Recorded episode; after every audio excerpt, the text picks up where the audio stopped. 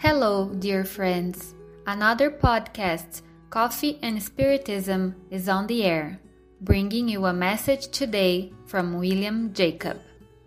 Our reflection today is entitled Up and Rise, chapter 66 of the book Living Spring by the Spirit Emmanuel through Chico Xavier.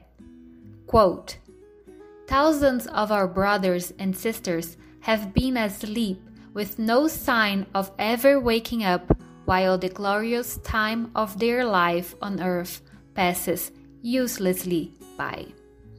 They vaguely perceive the ongoing production of nature, but they do not remember their obligation to do something for the progress of society. Faced with the tree loading itself with fruit, or the bee making its honeycomb, they do not remember the simple duty of contributing to the common prosperity. Generally speaking, they resemble corpses decorated with costly adornments. There comes a day, however, when they wake up and begin to praise the Lord in astonishing ecstasy. But that is not enough. There are many brothers and sisters whose eyes are open, yet their soul is in their horizontal position of idleness. Hearts that have awakened must arise to life, to the work of sowing and harvesting the good, so that the Master may shine on them. Let us strive to alert our sleeping brothers and sisters, but let us not forget the need to help them emerge from that state of affairs. We need to know how to mobilize the right means to aid those we are close to and those we are not close to, but who need to arise to the blessing of Jesus. Making suggestions is not enough. Those who prescribe service and virtue to their neighbor without having first prepared their understanding by means of the spirit of fraternity are alike the strict instructor that demands from his or her students full knowledge of a certain book without having first taught them to read. Paul said, Wake up, you who sleep, rise from among the dead, and Christ will shine on you. And we repeat, let us awaken to the superior life and arise in doing good works.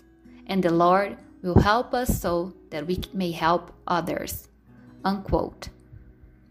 Emmanuel's message calls our attention to our attitude towards life, as we often fall asleep to the issues that really matter, and we only get up to meet our most immediate desires.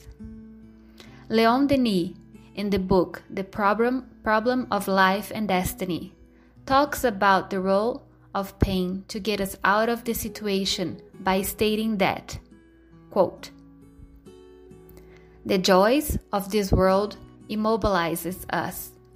They hold us back. We lose ourselves. But then sorrow comes and pushes us forward. Unquote.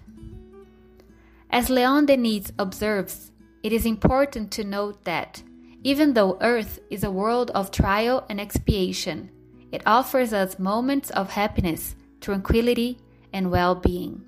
And, in the face of these more or less long periods, we can become immobilized and asleep in many situations. And pain comes not by divine punishment, but as a natural, natural consequence of a previous behavior. When we are in pain, it is normal for us to look for ways to relieve it, whether from a physical or a spiritual point of view.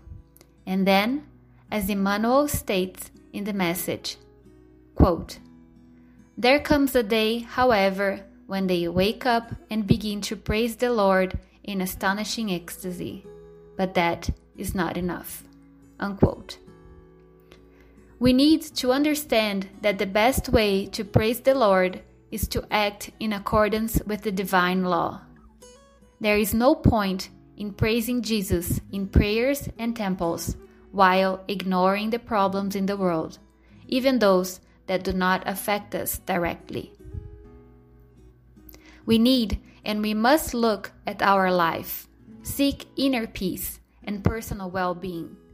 But as Emmanuel's message well ends, quote, Let us awaken to the superior life and arise in doing good works, and the Lord will help us so that we may help others.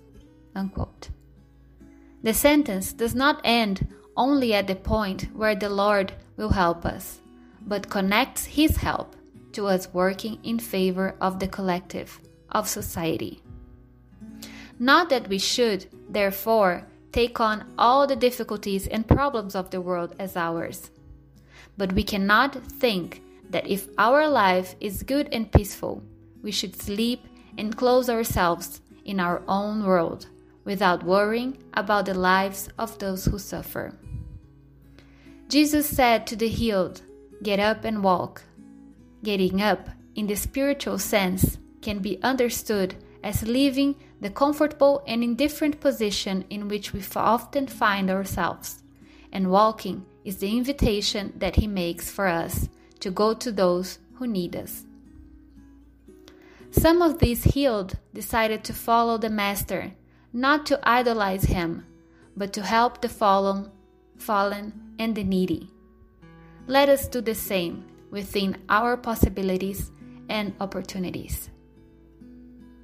Peace and love to you all, and until the next Coffee and Spiritism.